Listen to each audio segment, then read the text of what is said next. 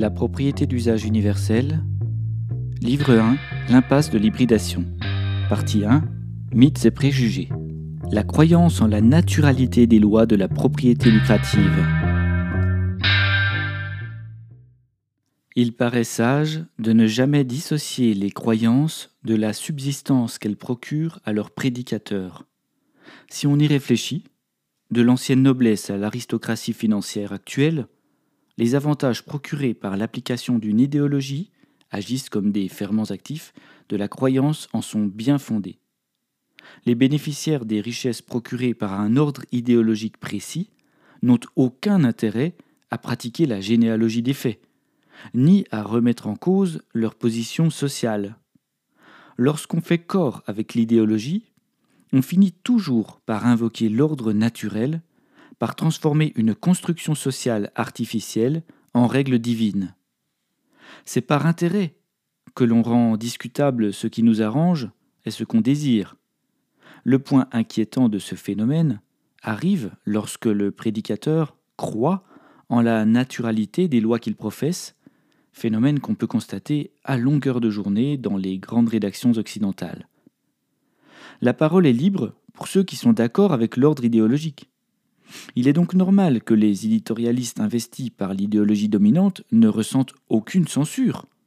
Et leur argument ridicule qui consiste à nous expliquer qu'on ne leur a jamais empêché de dire quoi que ce soit, vient seulement justifier que le phénomène de diffusion idéologique a si bien fonctionné qu'ils font désormais corps avec l'idéologie en question et la défendent inconsciemment. Le désarroi dans lequel ont été plongées les rédactions des médias dominants durant l'épisode des Gilets jaunes en France vient illustrer le niveau de croyance idéologique dont elles sont investies. On sait pourtant que l'ordre établi finit toujours par être bousculé par l'arrivée d'un phénomène inattendu, d'une découverte scientifique, d'un mouvement social, d'une catastrophe naturelle. Si l'origine d'un phénomène pour le scientifique correspond toujours à la conclusion d'une suite d'événements, à savoir que pour expliquer l'origine d'un phénomène, on doit pratiquer sa généalogie. Le refus de penser des classes dominantes consiste précisément à remplacer le travail généalogique par des croyances. Les médias dominants sont au dominé aujourd'hui ce qu'était le tribunal d'inquisition pour Galilée, à savoir une instance avec laquelle le dialogue est compliqué. Le modèle hybride donne prioritairement la parole à ceux qui sont d'accord avec lui. Les rares contradicteurs sont entourés de chroniqueurs, d'experts, dont le travail consiste à consommer le temps de parole de l'opposant, à utiliser les arguments de la naturalité, à diverger du sujet pour le discréditer. Cette croyance ridicule en la naturalité des lois de domination n'a rien de nouveau. On peut relire Malthus pour s'en convaincre, qui concluait que, je cite, La cause générale et permanente de la pauvreté a peu ou point de rapport avec la forme du gouvernement ou avec l'inégale division des biens, il n'est pas en la puissance des riches de fournir aux pauvres de l'occupation et du pain, et en conséquence les pauvres, par, en majuscule dans le texte, la nature même des choses, n'ont nul droit à leur demander. On trouve difficilement meilleur exemple de discours sur la naturalité de la domination. Or, Malthus, comme les médias dominants du XXIe siècle, utilisait deux arguments faux. Premier argument, la pauvreté serait indépendante de toute construction sociale, donc la domination d'une minorité n'aurait rien à voir avec les lois sociales.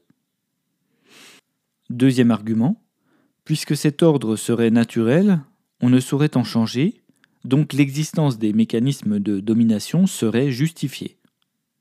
Non seulement ces deux arguments ressemblent à s'y méprendre à des mantras d'autoconviction, mais on pourrait simplement inverser le raisonnement, à savoir que l'existence d'une majorité dominée résulte des lois écrites par les dominants. Sur le moyen de résoudre les inégalités, je partage néanmoins l'idée que les mécanismes de redistribution de la propriété lucrative ne peuvent solutionner ce problème, puisqu'il faut actionner d'autres leviers que la taxe et l'impôt. Bien que cette assertion soit contre-intuitive, puisqu'elle aurait comme conséquence d'enrichir les riches, il faut la concevoir dans un autre système de propriété, la propriété d'usage, et en comprendre le fondement. N'oublions pas que l'impôt compensatoire est motivé par l'inégalité produite dans le système lucratif.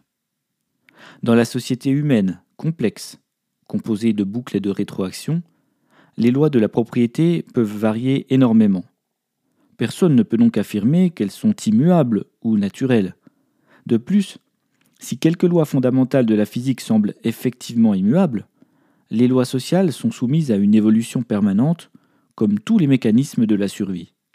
Autrement dit, la seule loi naturelle en sociologie est la loi de l'évolution.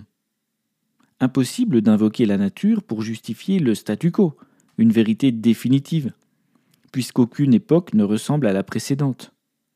Si les lois de la propriété sont partout observables dans la nature, il sera prouvé dans cet ouvrage combien leurs différents modes agissent en puissance sur la répartition du pouvoir et des richesses. Comment le mode lucratif permet d'institutionnaliser le vol représenté par la rente. Si la propriété lucrative a vécu, elle évoluera et disparaîtra un jour, selon les cycles du vivant.